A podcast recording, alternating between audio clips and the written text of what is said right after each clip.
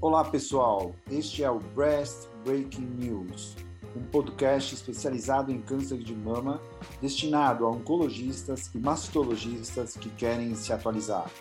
Toda semana eu, Silvio Bromberg, mastologista titular do Centro de Oncologia do Hospital Israelita Albert Einstein e da BP Mirante, e o Dr. Daniel Jimenez, oncologista clínico da rede Oncoclínicas, iremos discutir artigos que foram destaque nas principais publicações médico-científicas sobre câncer de mama. Acompanhe no Onconews. Fala, Dani, tudo bem? Esse é mais um Breast Break News, de volta aí para atualizar todo mundo. E aí, Daniel, tudo tranquilo? Tudo tranquilo, Silvio. Então tá bom. Vamos, vamos lá, então, que a gente tem um pouquinho para falar essa semana. Dani, é, a gente sabe que cerca de 15 a 20% dos tumores de mama são HER2 positivo, né? E até muito pouco tempo, eles eram analisados de uma forma totalmente binária, né? Porém, desde o surgimento dos ADCs, que a gente já falou várias vezes aqui no nosso podcast, a partir de recentes trials, né, como todo mundo aqui já sabe, um novo grupo foi definido como tumor HER2 low. E esses tumores são, em geral, em torno de 60% dos tumores hormônios sensíveis, né? E, e, o restante é de hormônios não sensíveis, né? RE negativo. Então, quer dizer, é uma, é uma gama muito grande de tumores, né? Que representam um mercado muito interessante para quem conseguir investir em medicação que haja nessa, nessa fatia aí, que ela é bem importante. E o interesse nesse subgrupo, claro, é o fato de identificar uma parcela de tumores que se beneficiam de uma opção terapêutica nova, né, relativamente nova, que são os ADCs, e que, por consequência, claro, né, senão não seria usado, ela estende né, o prognóstico dessas pacientes.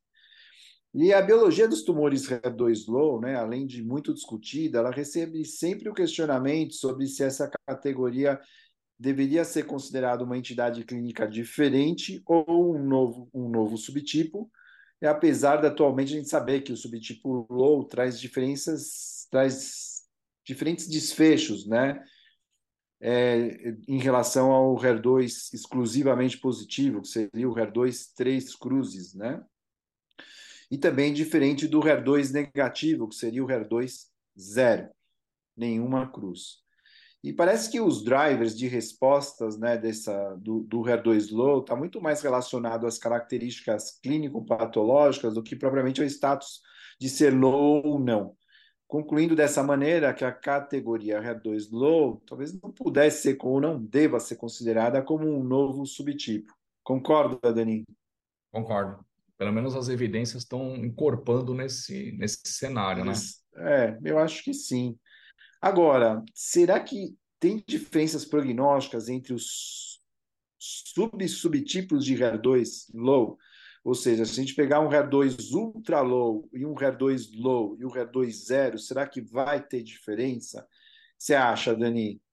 Se a gente fizer uma comparação entre esse nicho específico. Sim. Então, a, a HER low parece que não é uma entidade distinta, né? Até foi um tópico importante da San Antônio que sabe assim, uma, uma apologia ao hair low, sabe? Mas assim, para dizer que, ó, é oportunidade terapêutica, não é uma doença diferente, né? Então, é que é difícil, agora, viu? Agora, entre os HER2 low, né, o, ultra então, low e o low e o zero, será que tem diferença? Então.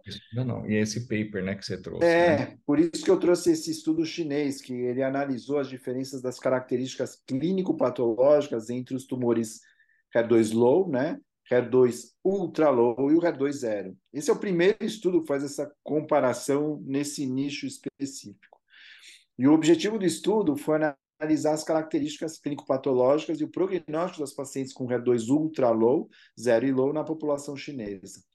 Então, o grupo chinês realizou uma análise retrospectiva de 1.363 pacientes coletadas no período de janeiro de 18 a dezembro de 19, numa universidade chinesa né? E entre essas 1.363 pacientes, 6% eram HER2 zero, é, basicamente 30% HER2 low, e o restante era o HER2 ultra low. Quando observaram os resultados, eles viram que as pacientes HER2 ultra low eram diferentes das HER2 low em relação ao estadiamento, status receptorial, expressão do KI67 e até sob o ponto de vista de cirurgia e também em relação e também eram diferentes em relação aos pacientes HER2 zero.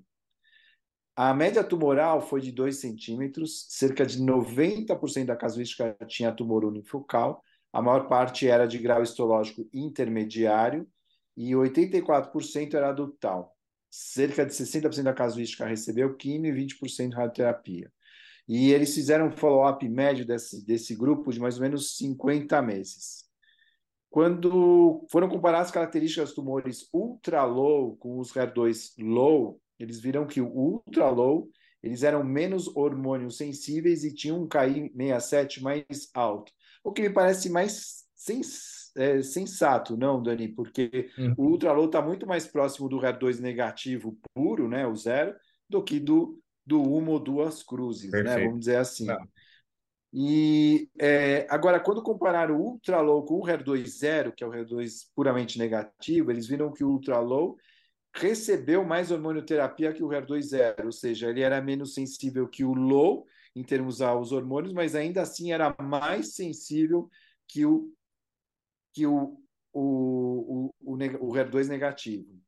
Uhum. Quanto à idade de acometimento, status menopausal, grau tumoral, estadiamento, metas e recorrência, tratamento químio ou radioterapia, não teve diferença entre os subgrupos HER2 0, low e ultra low. Ou seja, os, os tratamentos foram, de maneira geral, bem homogêneos. Mas o mais importante é que o estudo denota que o status exclusivo do HER2 low e ultra low e zero não tiveram efeito sobre o tempo livre de doença. Ou seja, no entanto, a positividade dos receptores hormonais geraram uma diferença no desfecho dessas pacientes onde o status hormonal positivo foi preditivo de um maior tempo livre de doença, independente do status do HER. Ou seja, o driver era o status hormonal e não exatamente se era low, ultra low ou zero, né? ou, ou zero no caso. Também observaram que na análise multivariada, a idade e o status do receptor estrogênio, o uso da endocrinoterapia, foram fatores independentes que influenciaram também o tempo livre de doença no HER2 negativo como um todo ou seja, era HER2 negativo, mas que eventualmente tinham sensibilidade aos hormônios iam melhor. Enfim, quando a gente analisa todos os casos de HER2 ultra low comparando com o low e o zero, a gente vê que um dos principais drivers dos comportamentos desse nicho específico é, foi o status hormonal, o que reforça que essa categoria não funciona como um subgrupo molecular distinto, e sim como um subtipo do grupo HER2 negativo. Parece também que quando se analisou o subtipo de HER2 frente ao PAN50, também houveram diferenças em relação aos desfechos é, entre o que era HER2 zero e o HER2 low porque o PAN50 também diferencia esse grupo. Né? Se a gente for pegar o trabalho do, do, do Schettini, e tem mais um, um, outro trabalho, se não me engano, acho que é chinês também, mostrando que o HER2 ultra low, né, é, 60% das pacientes acabam sendo luminais, quase 70% acaba sendo luminal, e do HER2 zero, quase 60%, 70% acaba sendo HER2 puro. Então, mostrando né, que, que, que tem uma diferença pelo PAN50 também se for jogar nesse nicho específico.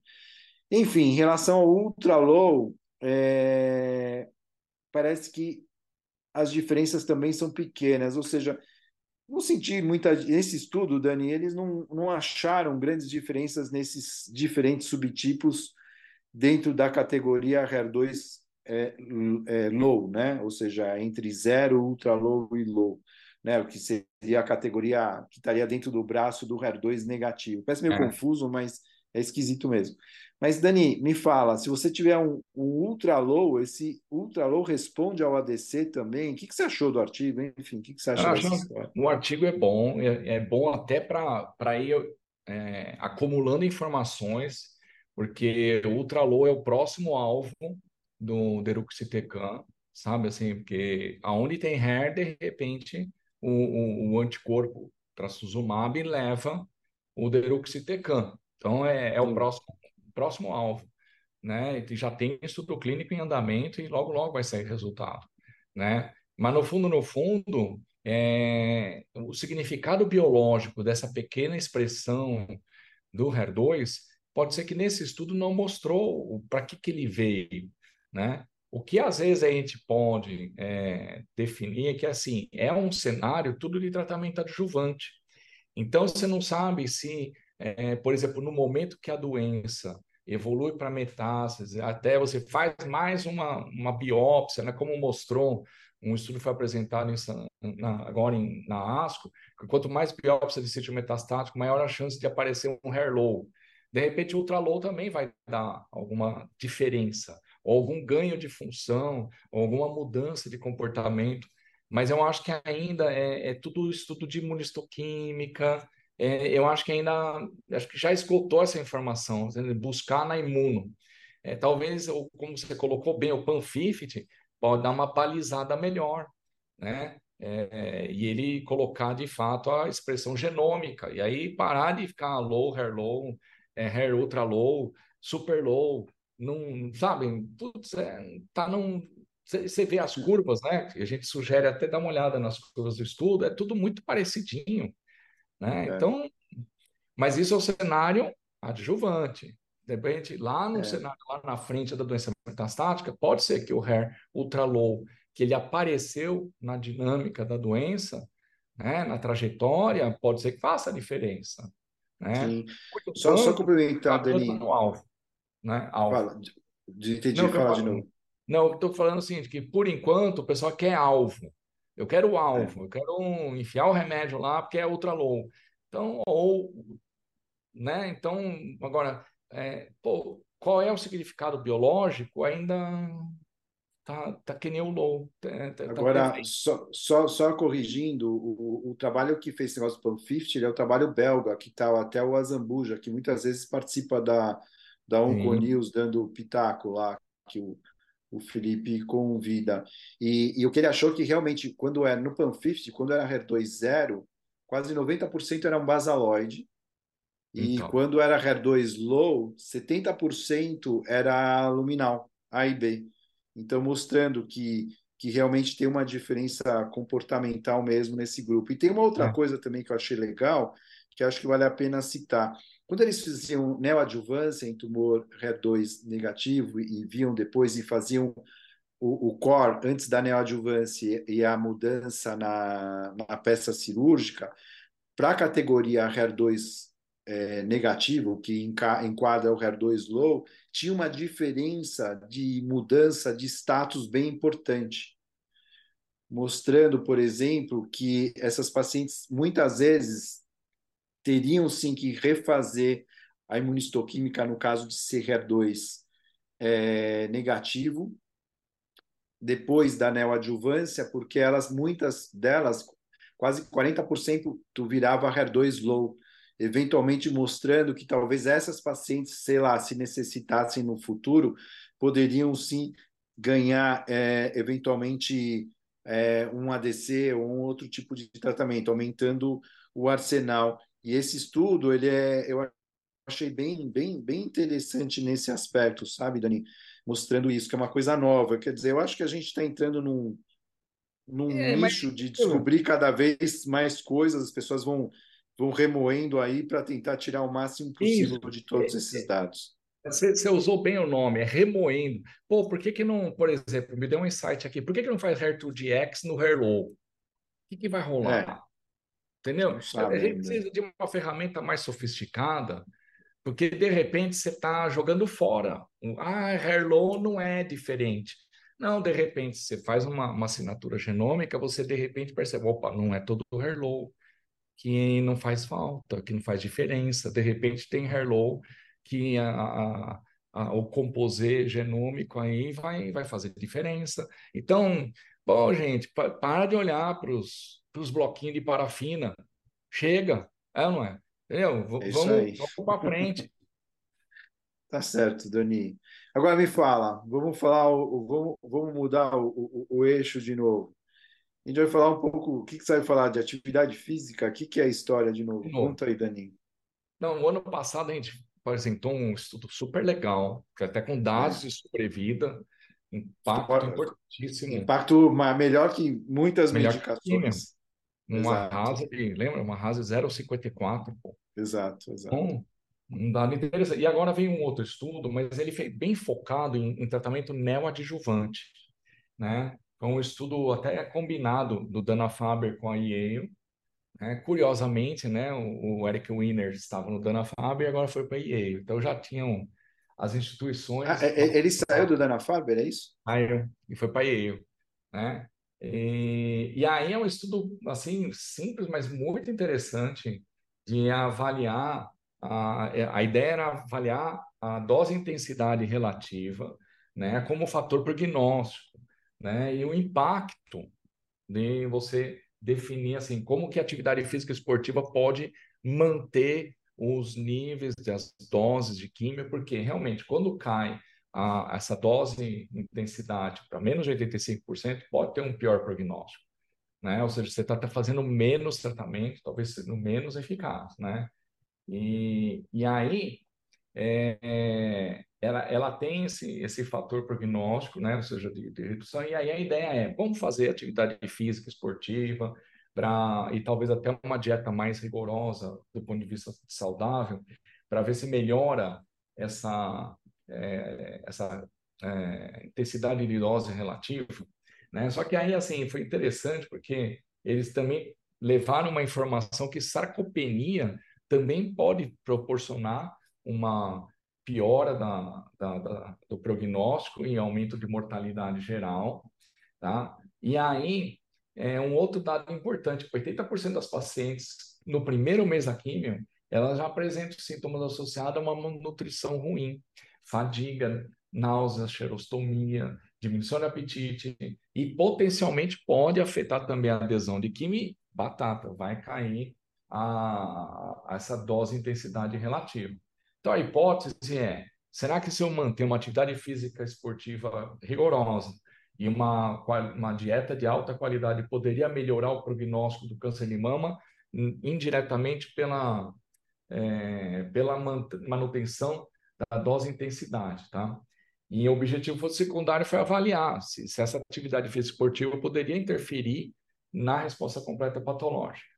Tá? Só lembrando, dose intensidade é a dose planejada total da químio e ela é dividida por uma, uma fração entre a superfície corpórea e o número de semanas de químio, que foi projetado o número de ciclos.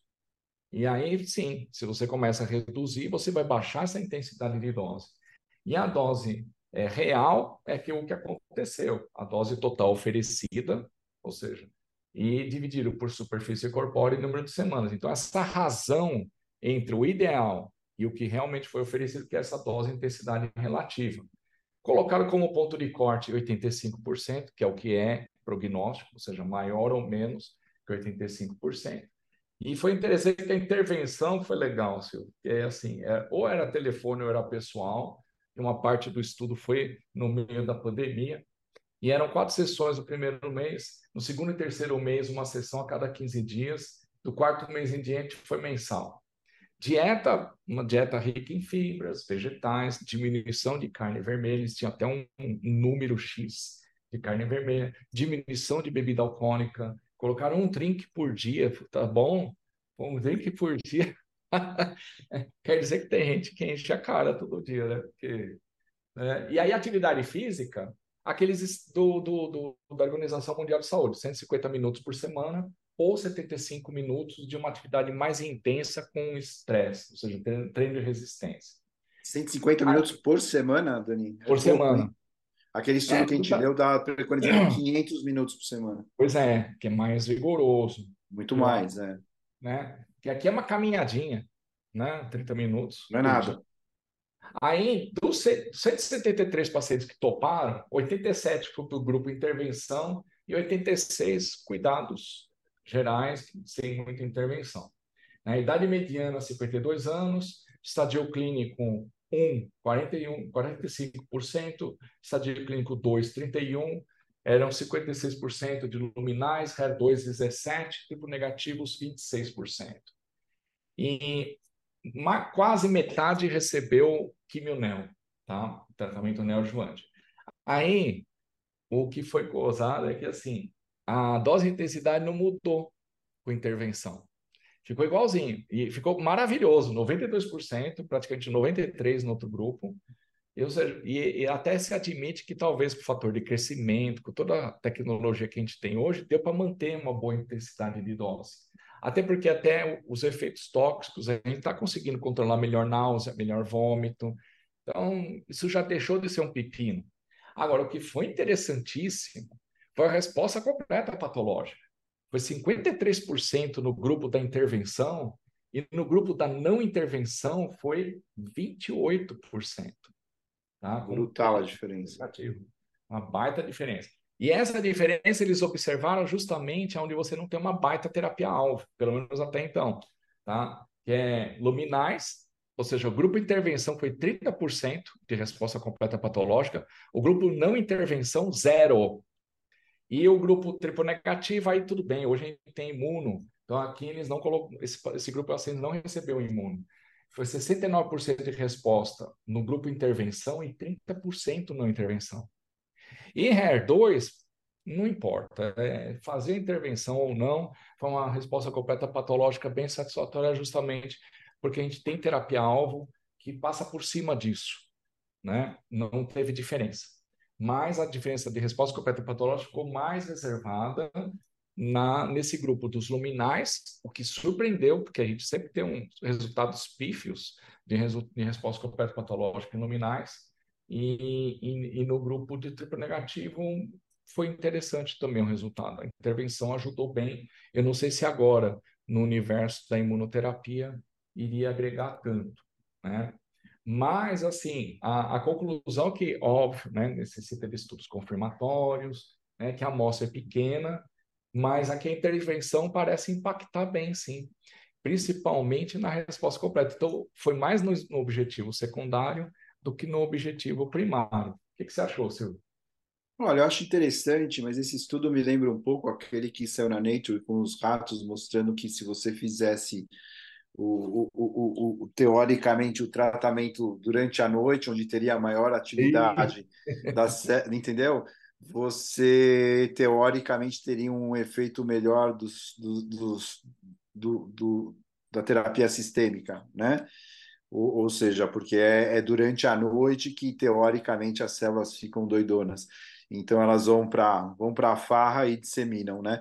Então aqui me lembra um pouco isso, porque é um achado um pouco esquisito, que eu não sei se isso, claro, fazer exercício sempre é facilmente transposto para prática clínica, porque solicitar isso é, é, é uma coisa que a gente faz de rotina, mas mesmo que ele não tenha tanta consistência, ainda dando uma moleza para quem faz atividade física, porque 150 minutos não é nada, vamos combinar que é é muito pouco, é, mas já dando um impacto tão grande quanto esse em relação à resposta completa, eu acho pelo menos ele, ele se você tiver esse paper na, no, no teu computador, na hora que você falar para o teu, teu paciente, fala, olha, veja esse gráfico aqui, olha a diferença para quem faz alguma coisa durante o tratamento para quem não faz.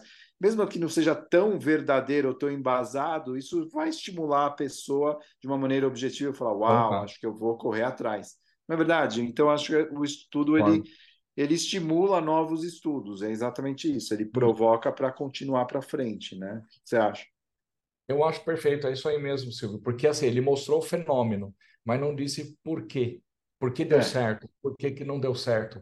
É, o que é interessante é que, como deu muitos, deu uma diferença bem interessante em luminais, pode ser que tenha é, questões metabólicas que a atividade física esportiva pode interferir no tecido gorduroso, que aí não, não ajustou por índice de massa corpórea, obesidade, em todas essas coisas que tem uma das médicas que é uma das autoras desse estudo, que é do Dana Faber, eu não sei se ela foi atrás do, do Eric, né? Que ela trabalha muito isso daí, né? Só que ela puxa bem para o lado biológico, então ela testa citoquinas, ela tá, tá atrás e ela não conseguiu ainda encontrar o que é que acontece com a atividade física esportiva ou até a perda de peso, que também é um dado interessante, que, que pode interferir lá na maquinária do câncer. Não, não, não encontrou.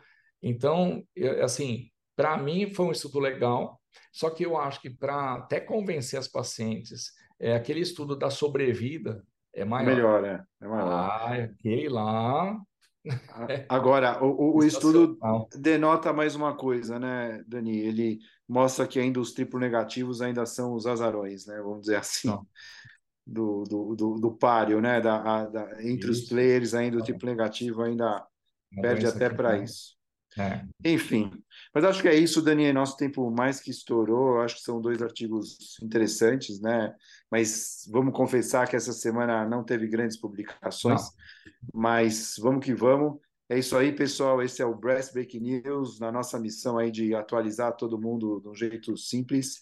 Continue seguindo a gente, Breast Break News, Onco News, no seu streaming de preferência. Grande abraço. Abraço.